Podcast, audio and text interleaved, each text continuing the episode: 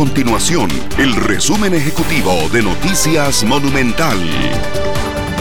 Hola, mi nombre es Fernanda Romero y estas son las informaciones más importantes del día en Noticias Monumental. A pesar de la crisis económica y de la pandemia del COVID-19, las exportaciones de Costa Rica aumentaron más de 2% en el 2020 en comparación con el año anterior.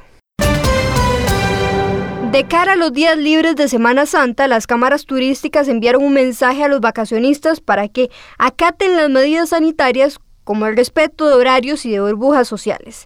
Días atrás, las autoridades del Instituto Costarricense de Turismo ICT revelaron que actualmente ingresa una cuarta parte de los vacacionistas extranjeros que normalmente visitan el país, lo que refleja la importancia del turismo nacional.